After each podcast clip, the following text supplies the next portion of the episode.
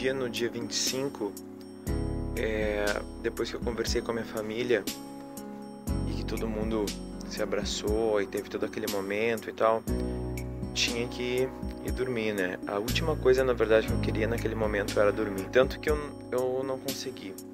Eu deitei minha cabeça e ficava todo o tempo pensando assim, como que tu deixou isso acontecer contigo? Chorei tanto, tanto, tanto, tanto que eu nem lembro o momento que eu dormi. Eu acho que eu fui perdendo o choro e acabei pegando no sono quase que automático. Mas no outro dia eu acordei. Era uma quinta-feira, eu tinha que já dar aula cedo da manhã, 8 horas da manhã, tinha que dar uma outra aula às 9, depois tinha que dar uma outra aula às 10 e meia. Então a vida seguiu, né? Eu percebi uma coisa muito interessante, que na verdade eu seguia sendo o mesmo Léo que aquele Léo de um dia anterior.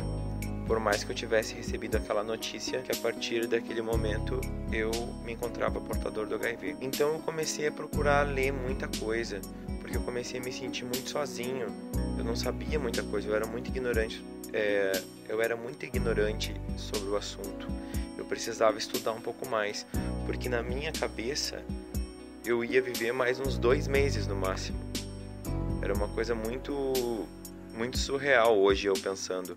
Chega a ser até engraçado, mas no momento não é não. No momento é, é quase que um desespero, assim, porque tem todo aquele estigma que nós conhecemos e que, e que nos acompanha desde sempre. E eu acho que isso era uma coisa que acompanhou toda a minha família também, porque é, o, o meu pai mesmo não podia me olhar que chorava, coitado. A minha mãe muito nervosa. Mas naquela mesma quinta-feira, quando eu cheguei em casa, depois do meio-dia, no intervalo do almoço, a minha mãe falou que tinha marcado uma consulta comigo para sexta-feira com um médico da Unimed. E aí eu comecei a ler mais e mais e pensei comigo que deveria existir é, uma, alguma rede social, alguma coisa com outros soros positivos, porque eu não conhecia, eu conhecia pouquíssimos, eu não tinha intimidade para conversar sobre o assunto. E eu conheci alguns que viviam há muito tempo, mas eu não, não, não me achava com intimidade para chegar e, e fazer perguntas e tal. Procurei na internet, no Google, redes sociais para soropositivos e encontrei duas.